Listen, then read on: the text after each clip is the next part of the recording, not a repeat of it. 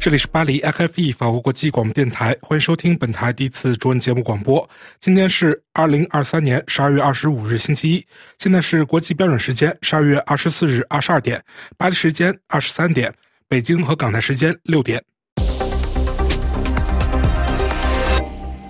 首先播报今天的新闻内容提要：拜登签署2024国防授权法案。强化台美军事合作，撼动股市后，中国考虑调整限制网游氪金的新规。乌克兰欲海外征兵，德国基民盟政治家表支持。布雷利表示，从沙皇到普京，俄罗斯始终是一个帝国，对其邻国构成威胁。伊朗就波斯湾争议三岛声明，召见俄罗斯使馆临时代班。鉴于委内瑞拉领土争端，英国向圭亚那附近部署军舰。韩美就朝鲜核试验清水反应堆启动试运行表示关切。非武装部队发言人称，期待与日本等国在南海进行多边联合巡逻。日媒报道称，缅甸少数民族武装指中国默认其袭击缅军。日本宇航员或参加美国探月计划登上月球。部分日本爱国者三防空导弹或继续部署在冲绳、仙岛诸岛。在台港人平安夜街头声援黎智英、邹欣彤。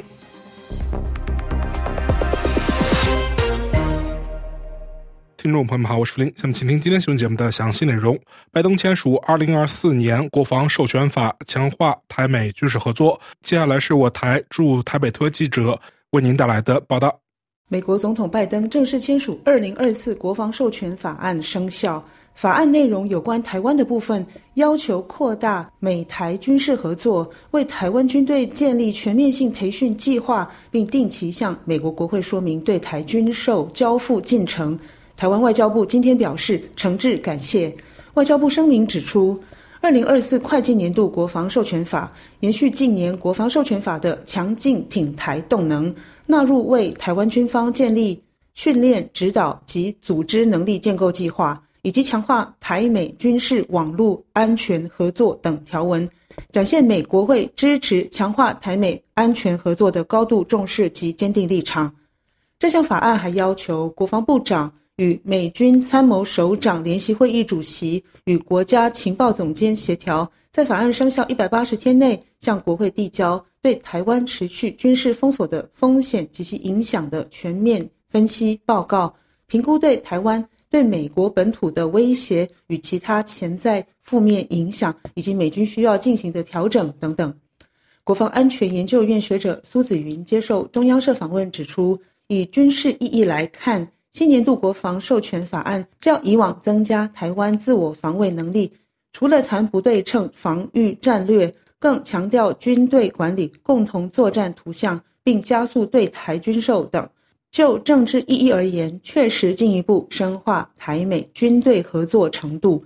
根据《自由时报》，另一名战略专家陈文甲认为，在印太同盟形成之后，美国一直强化台湾的军事防卫能力。最重要的是与印太军事链接，整个军事蓝图就是要将台湾纳入美军在印太地区的军事作战同盟，可以说是准军事同盟的状态。法广特约记者罗院少台北报道。撼动股市后，中国考虑调整限制网游氪金的新规。今天我台记者夏荣为您带来的报道。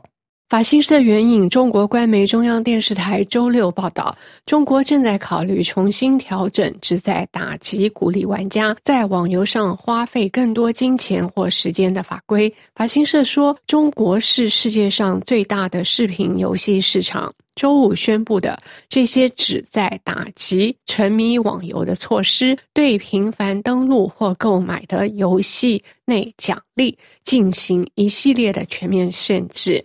此举震撼了科技界，数百亿美元的市值暴跌。中国巨头腾讯是该行业的全球领导者，其股价在香港证券交易所收盘时暴跌超过百分之十二。据中国官媒中央电视台报道，鉴于各方表达的关切和意见，中国政府将认真研究所设想的新措施，并对其进行调整和改进。报道补充说，监管机构可能会修改草案中规定玩家账户充值上限和用户每天登录上限的条款。中国政府对电子游戏行业采取的首批监管措施，可追溯到二零二一年。作为打击科技行业的一部分，其中包括严格限制未成年人在线玩游戏的时间。冻结发放许可证的政策结束后，一些人认为中国政府将放松对电子游戏行业的控制。不料，监管当局周五公布的法规草案，目前的版本旨在限制网络游戏购买，防止成瘾行为。草案还重申禁止危害国家统一或国家安全或损害国家声誉和利益的网游游戏内容。另据路透社报道，证券公司香港大华际险的执行董事梁伟元也在接受访问时表示，这不一定是监管本身的问题，而是政策风险太高。人们本以为这种风险已经过去，并开始重新审视基本面。现在的做法对信心伤害很大。与此同时，对于中国股市来说，今年表现不佳的情况变得越来越糟糕。周五的下跌使得金融指数二零二三年跌幅加深至百分之八左右，远远落后于纳斯达克一百指数百分之五十四的涨幅。乌克兰与海外征兵，德国基民盟政治家表支持。今天我台驻柏林特约记者丹兰为你带来的报道：乌克兰国防部长呼吁征召逃亡在德国和海外的乌克兰人回国服兵役。此举引发德国流亡乌克兰人的忧虑和怀疑。德国基民盟外事政治家基斯维特则呼吁德国政府支持乌克兰海外征兵。据德国《世界报》报道。乌克兰军方希望动员多达五十万名新兵，而且他们不仅来自本国。乌克兰国防部长乌梅罗夫向《世界报》表示，逃到德国和其他国家的二十五岁至六十岁乌克兰人也因被征召入伍。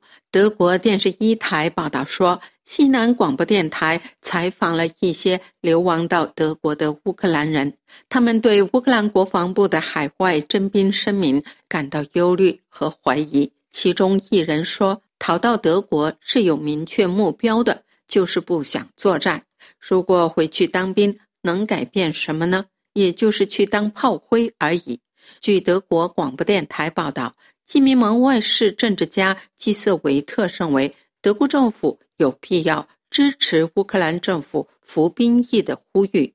由于俄罗斯的侵略战争，大约有二十万身体健全的乌克兰人逃到了德国。德国政府应帮助乌克兰招募他们服兵役。基斯维特说：“这并不是要驱逐他们。”但他不排除削减他们的公民津贴。德国联邦司法部长布斯曼则表示，不会强迫任何人服兵役。这是柏林丹兰法国国际广播电台中文部专稿。博雷利称，从沙皇到普京，俄罗斯始终是一个帝国，对其邻国构成威胁。欧盟外交与安全政策高级代表博雷利最新在受访时表示，明年六月的欧洲议会选举可能与美国总统大选一样具有决定性意义。他认为，欧洲选民对未知的恐惧可能会导致他们支持右右翼民粹主义政党。博雷利并就俄乌战争警告说，俄罗斯总统普京不能满足于有限的领土胜利，已决定继续战争，直到取得最后的胜利。博雷利在采访中谈到：“也许现在我们必须正视来自一个大国的威胁，它威胁着我们的民主，威胁着欧洲本身，而不仅仅是乌克兰。如果我们不迅速改变方向，如果我们不调动我们所有的能力，普京就会赢得乌克兰战争。同样，如果我们不能阻止正在发加沙发生的悲剧，我认为我们的计划也将受到严重破坏。”博雷利说。重要的是，我们能做些什么来避免俄罗斯赢得战争？我们准备怎么做？我们真的准备好竭尽全力了吗？这是我们必须向自己提出的问题。布雷利直言，普京不会满足于一块乌克兰领土，让乌克兰其他地区归属欧盟，但他也不会满足于有限的领土胜利。他不会放弃战争，尤其是在美国大选之前，因为美国大选可能会给他带来更有利的局面。因此，我们必须做好长期高强度冲突的准备。博雷利表示，俄罗斯从未能成为一个国家，从沙皇到苏联，再到现在的普京。俄罗斯始终是一个帝国，这是俄罗斯及其政治身份的一个常态，因此对其邻国，特别是对我们构成威胁。此外，英国国防大臣沙普斯在接受《星期日泰晤士报》采访时表示，西方无法承受输掉乌克兰战争，如果普京获胜，这将会产生严重的后果。沙普斯在采访中说：“如果我们允许普京通过拖耗时间来赢得这场战争，而他又以某种方式。”通过耗尽其他人的力量来赢得这场战争，那么我们将承担后果。这对欧洲、英国和全世界来说，后果都将是极其严重的。伊朗就波斯湾争议三岛声明召见俄罗斯使馆临时代办。据伊通社二十三日报道，在莫斯科和阿拉伯国家本周早些时候发表联合声明。质疑伊朗对波斯湾有争议岛屿的主权要求后，伊朗外交部召见了俄罗斯驻伊朗使馆的临时代办，并递交了一份抗议照会，抗议第六届阿拉伯俄罗斯合作论坛周四在摩洛哥发表的关于阿布穆塞岛、大通布和小通布岛三个所谓伊朗岛屿的声明。伊通社报道指，该声明表示支持以和平方式解决与会者所称的伊朗与阿联酋之间的岛屿冲突。俄罗斯外交官被告知，尊重国家主权和领土完整是国家间关系的基本原则之一。伊朗外交部强调，上述波斯湾三岛永久属于伊朗，伊朗政府拒绝任何一方在这方面的任何要求。俄罗斯驻伊朗使馆临时代办答应向莫斯科当局转达伊朗的抗议。报道提及。伊朗外长阿卜杜拉扬西周五在与俄罗斯外长拉夫罗夫通话时也表示，伊朗伊斯兰共和国不会在领土完整和主权问题上向任何一方妥协。今年七月，俄罗斯支持与海湾阿拉伯国家合作委员会就三岛问题发表的联合声明也曾招致德黑兰的愤怒。当时，伊朗外交部召见了俄罗斯驻伊朗大使，抗议莫斯科的举动。上述三个岛屿是通往具有战略意义的。霍尔姆兹海峡的要道，世界上大约五分之一的石油供应都要通过这条要道。伊朗称，这些岛屿自古以来都是波斯国家的一部分，直到二十世纪初被英国占领。鉴于委内瑞拉领土争端，英国向圭亚那附近部署军舰。英国国防部二十四日宣布，英国将于本月晚些时候在圭亚那附近近海部署一艘军舰。这个南美国家面临着与邻国委内瑞拉。在石油资源丰富的埃塞奎博地区的边境争端，英国外交部美洲和加勒比事务政务次官拉特利本月早些时候到访了圭亚那，目的是表示伦敦对圭亚那这个盟国和前英国殖民地的支持。圭亚那和委内瑞拉本月早些时候同意避免使用任何武力，也不使长期争端中的紧张局势升级。英国国防部发言人周日表示。特伦特号军舰将于本月晚些时候访问该地区的盟友和英联邦伙伴圭亚那，这是大西洋巡逻任务部署期间在该地区进行的一系列活动的一部分。韩美就朝鲜核试验清水反应堆启动试行表示关切。随着国际原子能机构日前在理事会会议上披露。朝鲜宁边核设施的试验用清水反应堆竣工并投入试运行的消息，韩美政府就此深表担忧。韩国外交官员周日表示，韩国政府基于韩美紧密合作，密切关注朝鲜核设施相关动向，也关注国际原子能机构总干事格罗西有关朝鲜宁边清水反应堆的表述。菲律宾武装部队发言人称，期待与日本等国在南海进行多边联合巡逻。日媒报道称，缅甸少数民族武装称，中国默认其袭击缅军。日本宇航员或参加美国探月计划登上月球。听众朋友们，今天新闻节目的详细内容播送完了。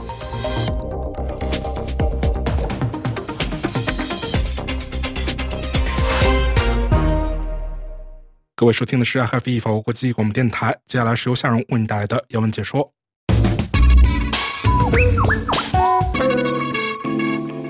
法新社报道称，联合国也门问题特使格伦德伯格二十三日宣布，也门冲突各方承诺在全国范围内实施停火、解除经济限制，并为恢复联合国主导的包容性谈判做准备。这标示着也门向结束长达九年的内战迈出新的一步。这场战争已经造成数十万人死亡，并引发了世界上最严重的人道主义危机之一。在此之前，格伦德伯格近日在沙特阿拉伯和阿曼会见也门总统委员会主席拉沙德，以及受伊朗支持的胡塞武装组织首席谈判代表穆罕默德。格伦德伯格办公室发布的声明说。他欢迎各方承诺采取一系列措施来实施全国范围的停火，并为恢复包容性政治进程做好准备。他将与各方接触，在联合国主持下制定路线图，其中包括承诺支付公务员工资、开放通往被胡塞组织封锁的塔伊兹和其他地区的路线，以及恢复石油出口。法新社指出，自2014年胡塞武装组织控制也门首都萨那以来，也门一直陷于冲突。2015年3月，沙特牵头成立多国联军，对胡塞武装发起军事行动。2018年，在联合国斡旋下，冲突各方曾达成停火。但不久后就互相指责对方破坏停火协议。后经多方协调，也门冲突各方于二零二二年四月二日达成临时停火协议，并两度延期。今年十月，各方未能就再次延长停火协议达成共识。格伦德伯格说：“也门人正在关注并等待这一新机会。”以取得切实成果，并在实现持久和平方面取得进展。他补充说，各方已迈出重要一步。他们的承诺，首先是对也门人民的义务。经过多年战乱，胡塞武装组织也已经控制也门大片地区，还建立了惊人的武器库。近几个月，以哈冲突不断，加剧地区紧张局势。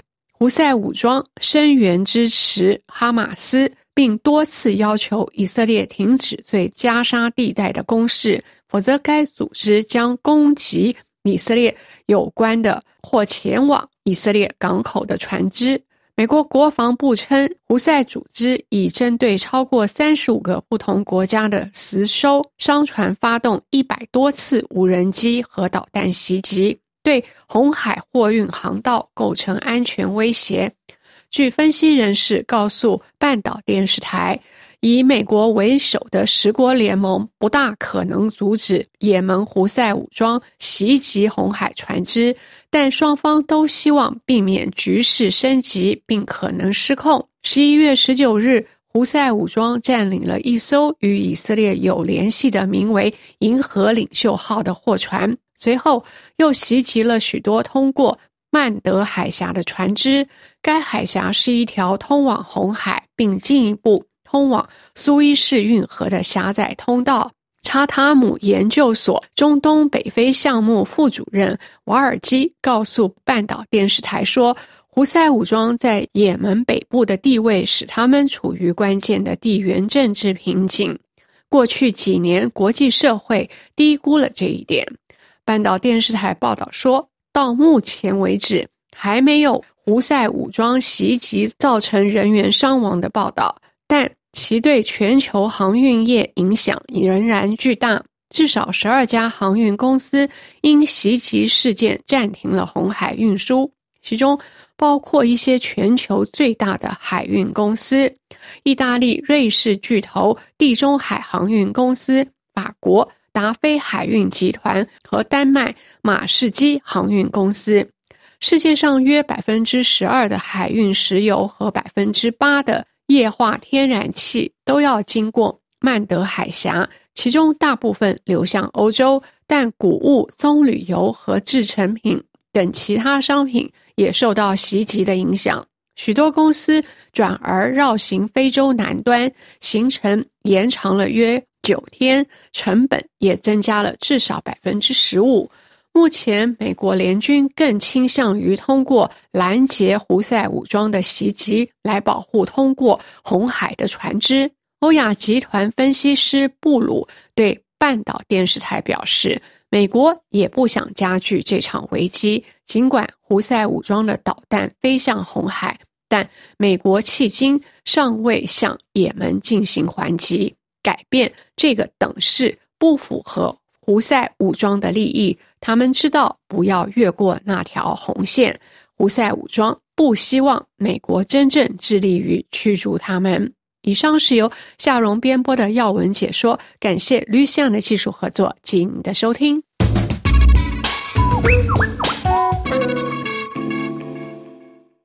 这里是 f i 法国国际广播电台，下面是由瑞迪为您主持的法国世界报节目。各位听众，二零二三年已经进入尾声，但圣诞平安夜到来之际，世界并不太平。周末版《法国世界报》特别聚焦中东地区加沙走廊的以哈战争，以及持续已近两年的俄乌战争。二零二四年，美国将进入大选年，二零二零年的选票争议似乎仍将困扰四年后的选举。《世界报》针对特朗普面对的一系列官司发表社评文章，梳理特朗普民意支持持续走高与美国民主面对的挑战。该报今天没有关于中国的特别报道，但刊登文章介绍法德公共电视台阿赫戴将在明年播出的关于活跃在中港台三地的黑社会的调查报道。这篇时长六十分钟的影像报道采访多位黑道人物。梳理这些活跃于法律边缘却兼获与执政当局合作的神秘组织，成为全球最有实力的犯罪网络之一的发展脉络。《世界报》文章指出，这篇报道不仅采访了多名黑道人物，而且以历史纵深视角整理这些组织在中港台三地每个重要政治转折期的角色。一九一一年，他们曾支持孙中山推翻满清王朝的努力。二十年代，他们活跃于上海租界，一方面以控制贫穷女子卖淫网络和人们对吸食鸦片的依赖发财；另一方面，又为蒋介石政权服务，杀害数千工人、共产党员。一九四九年，毛泽东率领共产党夺取政权，两百万国民党党员及支持者退守台湾。这些团体又成为国民党政权镇压当地社会的杀手。自1947年起，台湾进入长达近四十年的白色恐怖时期。1984年，华裔美籍作家和记者江南在他的流亡地旧金山被为蒋家政权服务的竹联帮杀害。但这起刺杀事件也开启了台湾的民主化进程。竹联帮大佬之一白狼交出了竹联帮首领一份录音带，披露出当时蒋家情报部门在刺杀江南案中的作用。《世界报》文章指出，这篇报道资讯丰富，前所未有，展现出新义安或三合会等黑社会团体对华人世界从香港电影界到澳门赌场的掌控。他们利用在温哥华华侨社团的规模，或北京当局在“一带一路”框架下与柬埔寨与缅甸的密切关系，扩展他们的影响力。八零年代，中国经济开放，有组织犯罪借助卡拉 OK、借助假冒商品等途径再度兴盛。港人开始反抗北京的介入的时候，这些犯罪团伙的打手出动。二零一九年七月二十一日，在元朗地铁站。殴打示威者，白狼在竹联帮内逐渐做大，近年更成为为两岸统一摇旗呐喊的政客。已退出黑帮的陈之汉，绰号馆长，他如今在台北经营健身房。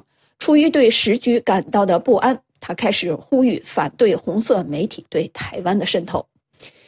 这篇由三个部分组成的纪录片取名《中国黑道征服世界之路》。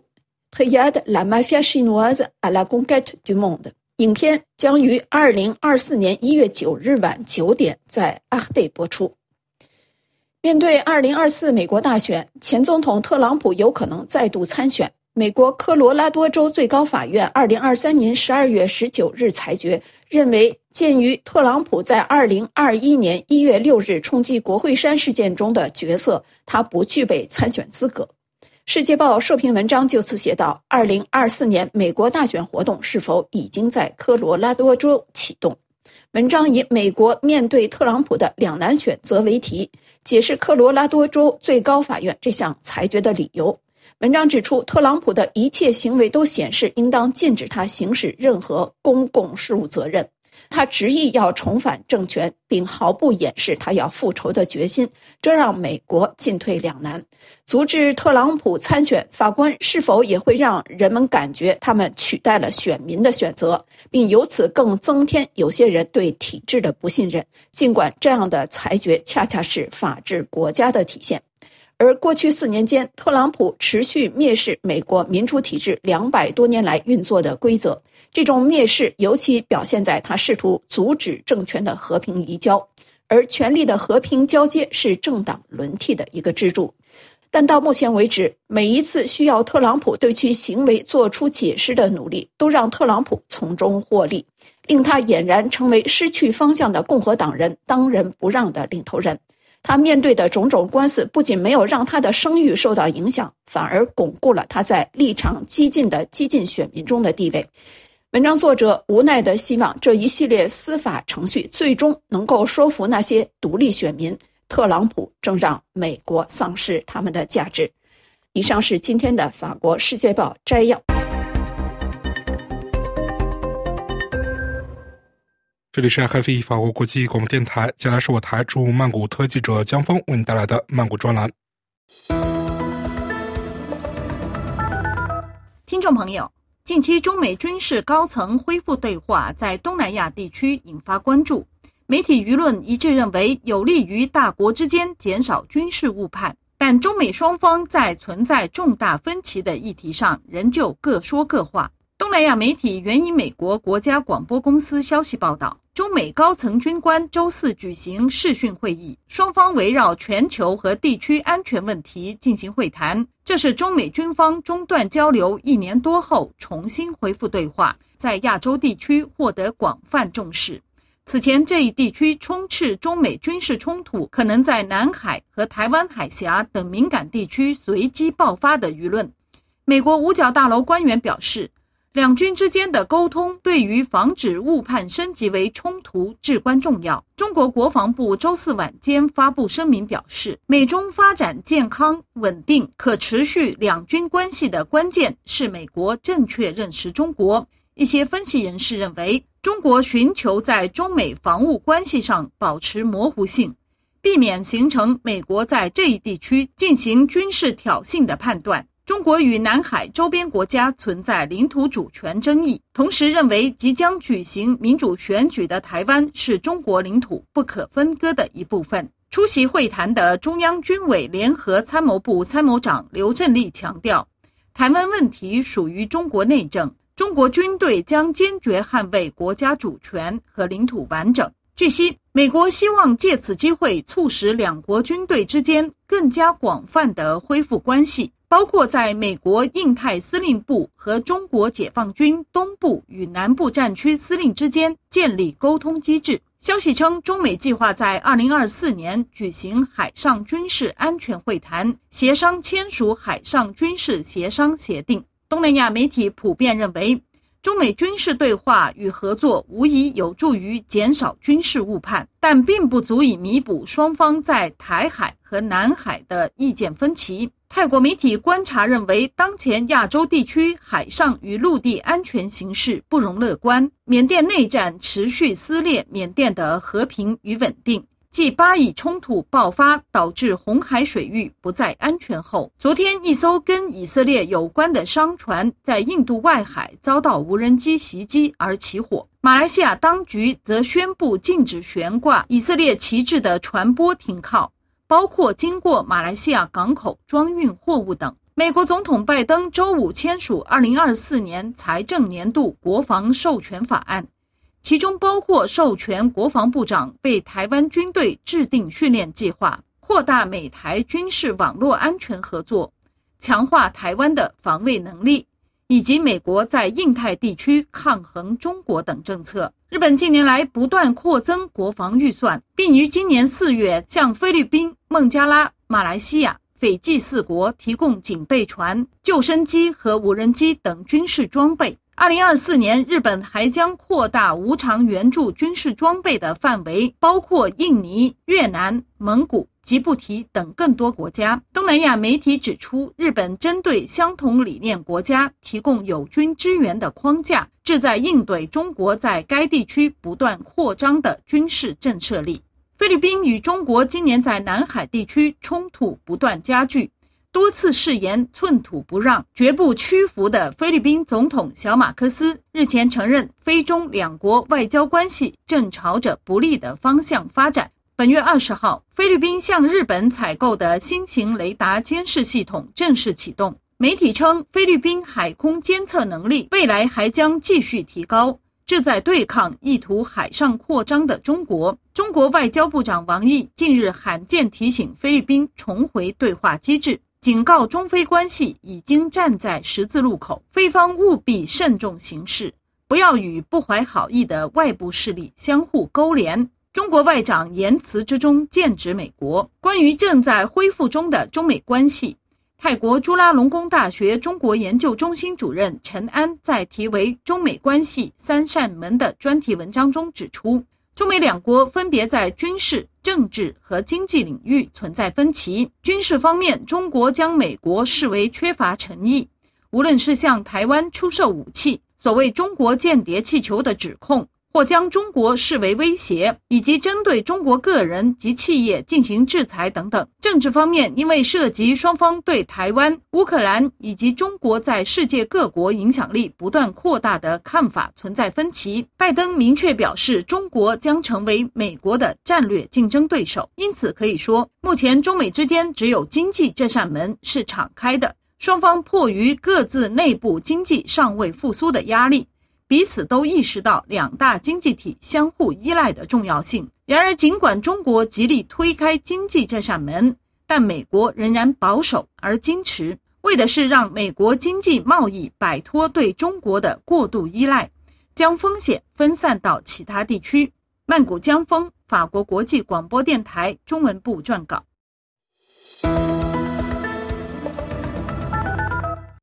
这里是 FV 法国国际广播电台，接下来是我台特约记者桑宇为您带来的微言微语节目。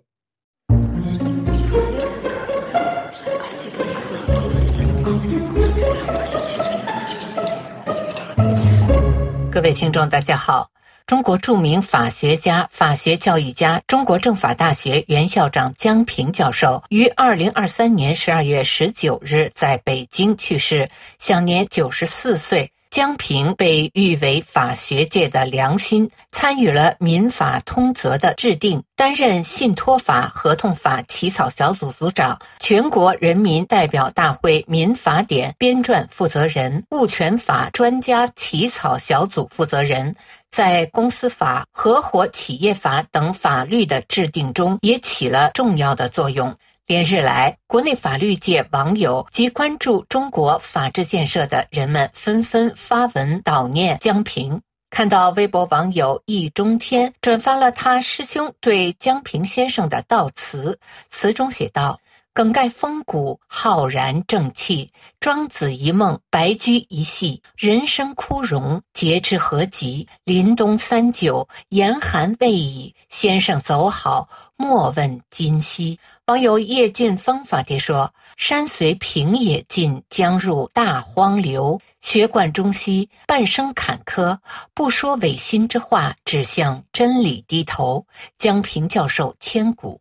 网友崔瑞娜椰奶发帖说：“今天。”法大老校长江平过世了。对于曾经一心想读财经却阴错阳差来到法学院的我而言，发现自己对法学其实更感兴趣是一件多么幸运的事情。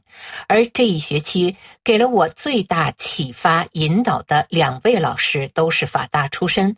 从这个角度来看，法大仿佛是我素未谋面的梦中情校。两位老师思想中浓厚的自由主义色彩，深深影响了我的价值观。不知道“法大于政，不可政大于法”这句话是否出自江平先生？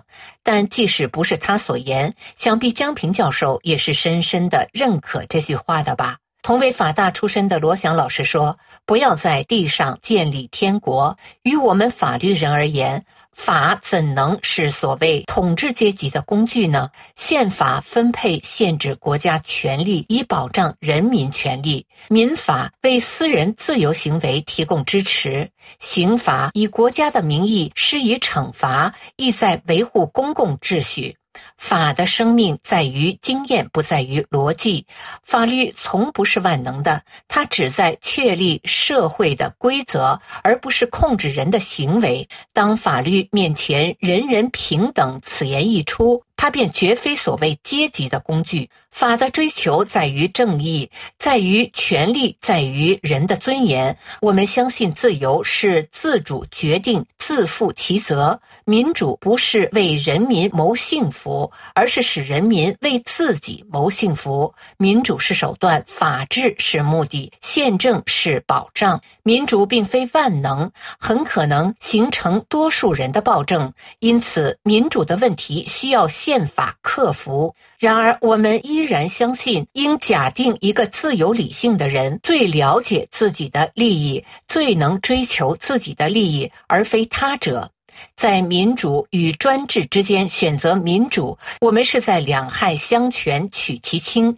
法治往往不追求天国的完美，而追求现实的最佳妥协。自由主义是双向否定的，既否定权力之恶，亦否定暴民之恶。宪政要求的三权分立与政党政治，就是相信政治是人民不同利益的妥协与博弈，怀疑权力之恶，而要求权力之间的制约。公权永远是为私权而服务的。江平有言：“如果私权不兴，一个社会是没法兴旺发达的。保护私权是公权力行使的一个终极目标。今天的中国，宪政和法治似乎还很遥远，我却相信，即使如此，这依然是我们最接近它的时刻。”江平校长虽未能看到一个宪政的中国、法治的中国的到来。我们却依然在追求他的道路上。网友蔡胜坤发帖说：“江平经历长达二十二年的右派生涯，在文革中也是被重点批斗下的宪法学者。担任中国政法大学校长期间，他发表公开信支持学生民主运动，并鼓励师生示威抗议，甚至公开为民运人士辩护，公开呼吁废除劳改劳教制度，公开要求宪政民主。”多年后，江平回首往事时说：“对我们这代人来说，经历坎坷并不是个别人。我们唯一能够得出的人生感悟是，这是制度使然，而不是个人的悲剧。因为像我这样命运的人，恐怕是几十万。我们应该从国家的制度上去反思。”网友高宇发帖说：“在中国律师不断被送进监狱、被取消律师资格的情况下。”重读二零一一年江平先生给律师文摘创刊十年写的注语“律师兴则国家兴”，令人感慨万千。他从三个方面论证了律师的地位和作用，显示国家的法治水平。第一，国家兴不仅仅是经济兴，更重要的是民主兴、法治兴。第二，警察无疑是维护社会稳定的重要力量，但警察国家对一个法治国家来说却是个不祥之兆。第三，法律的职责就在于维权，维护他人的权利，而不是自己的权利。而要维护他人的权利，必须首先维护自己的神圣权利。自己的权利尚且不能保护，怎么能去维护他人的权利？最后，就用这两天在朋友圈广传的江平先生说过的一句话结束今天的节目：对于个人权利，法无禁止皆可为；对于国家权利，法无授权皆禁止。以上是今天的微言微语，我是桑榆。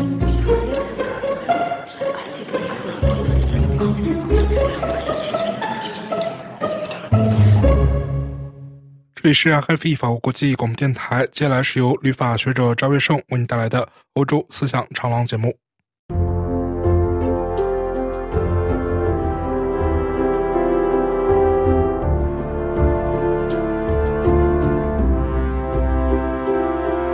各位听友好，自然状态下的人是没有安全感的，因为那是处在一种每个人对每个人的战争状态。但人并不是为死亡而存在，相反，他们是为享受生命的欢欣而存在。对死亡的恐惧催生人的自然理性，寻找正义来保护人类个体。是人类自我保存的渴望唤醒对共同权利的需求，他们需要共同权利来主持正义，正义由律法来保障。在今天的欧洲思想文化长廊节目时间，律法中国学者赵野胜介绍宪政制度故乡英国霍布斯利维坦的分析家《国家权力怪兽利维坦之二：共同权利的诞生》。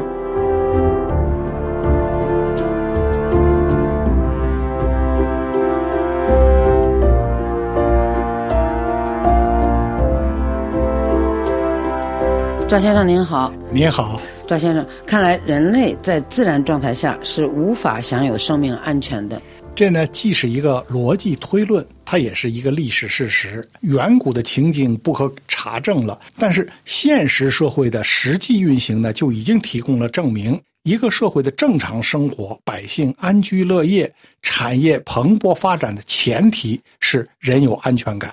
而社会正义是社会安全必不可少的保障。霍布斯政治理论的一个核心观念就是，正义源于社会中所有人都有对非正常死亡的恐惧，因而要避免无端的攻击、战争所造成的残杀。霍布斯说啊，在自然状态，何谓正义，何谓非正义，是根据行动来评价。而不是根据行动者的意图和良知来评价，迫于必然的行动，出于和平努力的行动，为了保存我们自己而采取的行动，都是正义的行动。但是问题出来了，谁来评定正义与非正义？谁来保证正义得以施行，而非正义得以抑制？霍布斯的回答是：正义只有在契约受到尊重的时候才出现。那么，罗宾·邦斯在托马斯·霍布斯《国家与自由》这本书中呢，他就指出，随着立约和承认必须遵守信约，才有可能第一次谈论正义和不义。在自然状态下，每个人都具有对每一事物的权利，所以没有什么能够是不正义的。只要有契约，那就必然有仲裁。否则，契约呢就仍可能是一纸空文。而且，这个仲裁者呢，他必须强大有力，他是一个可以实行强制执行的权威。如果这个仲裁者是公正的，他就是正义的保证。显然，这个仲裁者就是国家权力。是的，但是霍布斯呢，他可不是一个权力拜物教啊，因为他给国家权力的合法性一个根本性的限制。那就是这个权利的施行需要得到被统治者的同意。我们来看一看霍布斯的国家起源说：如果要建立这样一种能够抵制外来侵略和制止相互侵害的共同权利，以便保障大家都能通过自己的辛勤劳动和土地的丰产为生。并生活的很满意，那就只有一条路：把大家所有的权利和力量托付给某一个人，或一个能通过大多数的意见把大家的意志化为一个意志的多人组成的集体。全体真正统一于唯一人格之中，这个人格是大家相互订立信约而形成的。像这样统一在一个人格之中的一群人，就称为国家。在拉丁文中称为城邦 （civitas），这就是伟大的利维坦的诞生。国家的本质就在于他身上。用一个定义来说，这就是一大群人相互订立信约，每个人都对他的行为授权，以便使他能够按其认为有利于大家的和平与共同防卫的方式，运用全体的力量和手段的一个人格。但是我们凭什么把个人的权利和力量交给那个单一的人格呢？这个过程是怎么实现的呢？那么霍布斯就讲了，他说人们的行为是依照自然律的。这个自然律呢，和我们曾经讲过的自然法用的是同样的词，但是它词序不一样。通常我们所说的自然法是 nature law，而霍布斯呢，他是用 law of nature。他对这个概念的用法和传统自然法不同。《列维坦》一书的中文版呢。就把这个概念译为自然律，以示区别。那么这是很聪明的一个做法。德国研究自然法的学者海因里希·门罗，他准确地指出了霍布斯改造自然法学说的目的。他说，人们公认霍布斯构想其自然法学说的目的是破坏独立的教会法，他的目标是让后者屈从。并将其整合进君主所体现的那个全能唯一的国家人格的自然法。每个人都把自己的权利和力量交给那个国家人格，是不是意味着不再有个人自由呢？在这个问题上呢，霍布斯的想法就非常复杂。首先呢，他承认个人的自然权利就是自由，也就是说呢，人是生来自由的。这一点他讲得很明确。自然权利就是每一个人按照自己所愿意的方式运用自己的力量，保全自己的天性，也就是保全自己的生命的自由。因此呢，这种自由就是用他自己的判断和理性。认为最适合的手段去做任何事情的自由，这就是说，在霍布斯看来，每个人交出自己的权利，甘愿受某一单独人格统治，是个人的自由选择，而不是强迫的结果。可是你仔细读他的著作啊，你会发现，这个个人天生的自由权利，它并不绝对，它是受到外在必然性的强迫，那就是死亡的威胁。所以，为了实现保全自己生命的自由呢，就必须自由的把自由交出去，交给一个独立人格，形成一个强大的共同权利。使个体呢能在这个共同权利中呢保全自己。现在我们知道，这个共同权利呢就是国家权利，它的代表就是君主。我们主动自由地交出了自己的自由，它受国家权力或者君主权力的摆布。其次呢，这种自愿交出自由的行为呢是由自然律所规定的，又是一种必然行为。霍布斯所谓的这个自然律啊，就是人的自然理性所发现的一般法则。这条法则，它禁止人们去做损毁自己的生命或剥夺保全自己生命的手段的事情，并且禁止人们不去做自己认为最有利于生命保全的事情。霍布斯的意思是说呢，人和动物是不同的，动物只有生存本能，而人呢却除了生存本能。霍布斯就把这种生存本能呢称为是自然欲望。人除了这种本能之外呢，他还有思考能力，他能够思考怎么样的是趋利避害来保全自己的生命，这是人的自然理性的功能。这种区别非常清楚。动物除了逃跑之外，不会考虑其他的生命安全措施。是这样的。霍布斯随后他就做了一个重要的说明：谈论这一问题的人往往把权与律混为一谈，但是应当加以区别，因为权在于做或者不做的自由，而律则决定并且约束人们采取其中之一。所以，律与权的区别就像义务与自由的区别一样，两者在同一个事物中它是不相一致的。霍布斯的这个自然律就是 law of nature，意味着这个是不容讨价还价的一个律法，人必须遵守。而权利，也就是我们常说的这个 power，它是人的一个主动行为，是可以自由选择用与不用的。那么随后，霍布斯就提出了第一自然律：每一个人只要有获得和平的希望时，就应当力求和平。在不能得到和平时呢，他就可以寻找并且利用战争的一切有利条件。他自己解释说呀，说这条法则的第一部分包含着第一，同时也是基本的自然律，寻求和平，信守和平。第二部分呢，则是。自然权利，也就是 nature right 的一个概括，利用一切可能的办法来保卫我们自己。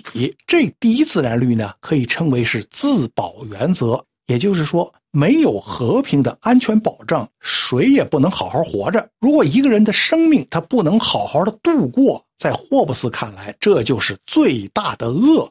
所以他认为，最大的和至高无上的邪恶，不是死亡本身，而是遭受极度痛苦折磨中的死亡，是暴力造成的横死。这人间第一自然律就告诉世人啊。那些挑起战争的人，不管是希特勒、斯大林、金日成，还是普京，还是哈马斯，那都是一个邪恶的极致。所以，我们观察当今世界上的一切流血冲突时呢，绝对不能够说对交战双方都给予指责，更不能袒护发动战争的一方。因为是发动战争的人违反了人间第一自然律，他们追求的呢是破坏和平、剥夺他人生命这样的一种邪恶目的。所有站在侵略者一方、明里暗里帮助侵略者的人。他自身也必是邪恶之人，他们就如同圣经中所记载的索多玛城中那些围攻罗德家的帮凶，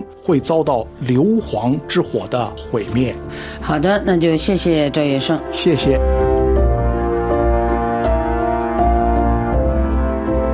各位听友，以上您听到的是赵月胜的宪政制度故乡英国霍布斯利维坦的分析家，国家权力怪兽利维坦之二共同权力的诞生。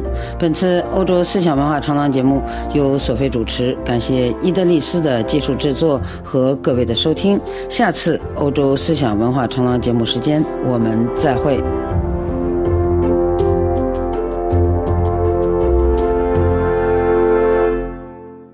这里是 Happy 法国际广播电台，接下来请听法语教学节目《L'affaire du coffret》。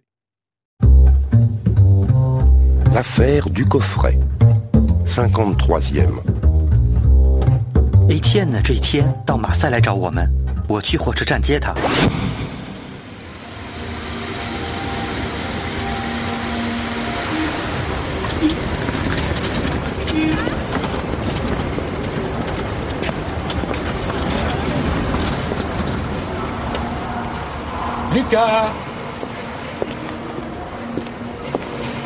Bonjour. Bonjour. Bienvenue à Marseille. Ça me fait plaisir de vous voir. Mais ça va, Étienne? Oh, c'est René. Il est à Milan. Je suis inquiet. Le réseau Sud et les affaires de René. Je suis inquiet. Vous? Des affaires avec René? Non, c'est un ami. J'ai racheté sa boutique pour l'aider.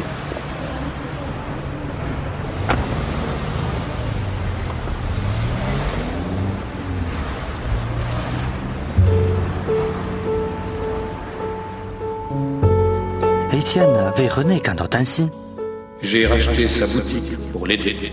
Racheter, acheter. Oh, 明白了。Étienne 二手买了他的店。 Ce n'est pas assez. J'ai dit 10%. 这是那百分之十的情节所在，那是投资。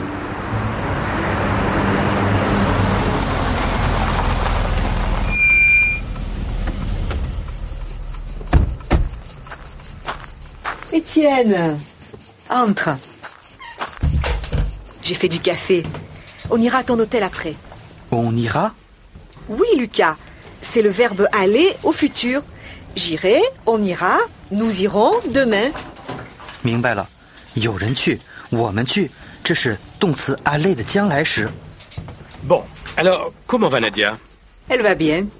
Lucas, on écoute les enregistrements de Nadia avec Étienne Le baladeur, c'était pour son travail, non Oui, et aussi des souvenirs. Écoutez.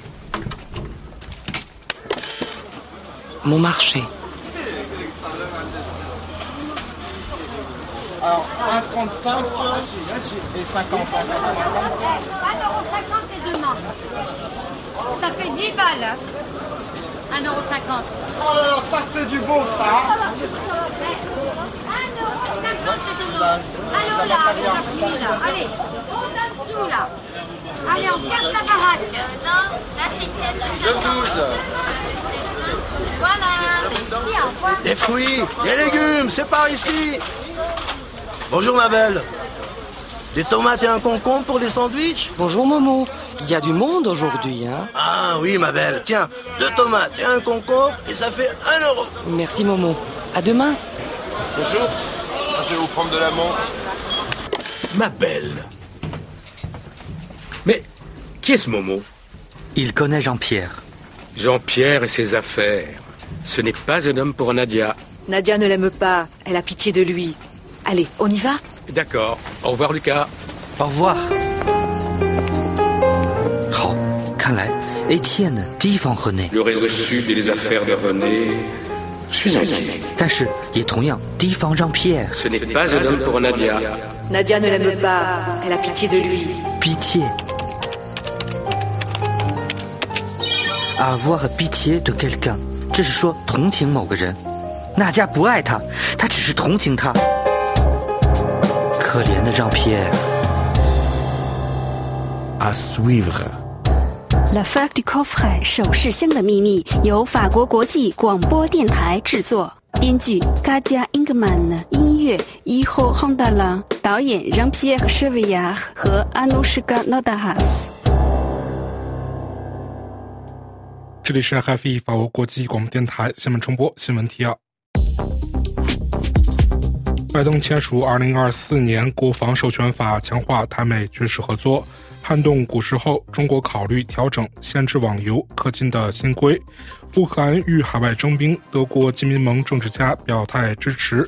布雷利指出，从沙皇到普京，俄罗斯始终是一个帝国，对其邻国构成威胁。伊朗就波斯湾争议三岛声明，召见俄罗斯使馆临时代办。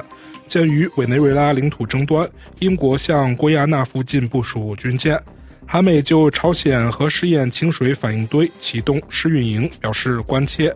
菲律宾武装部队发言人称，期待与日本等国在南海进行多边联合巡逻。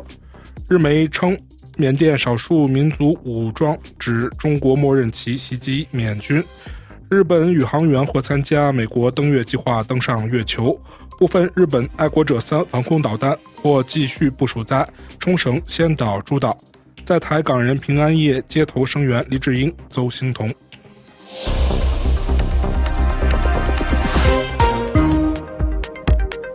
听众朋友们 ife 法国国际广播电台的这次节目是由弗利为您主持要感谢菲利普的技术合作也要感谢各位的收听。今天的节目也到此结束。也在节目最后祝您平安健康愉快我们下次再会。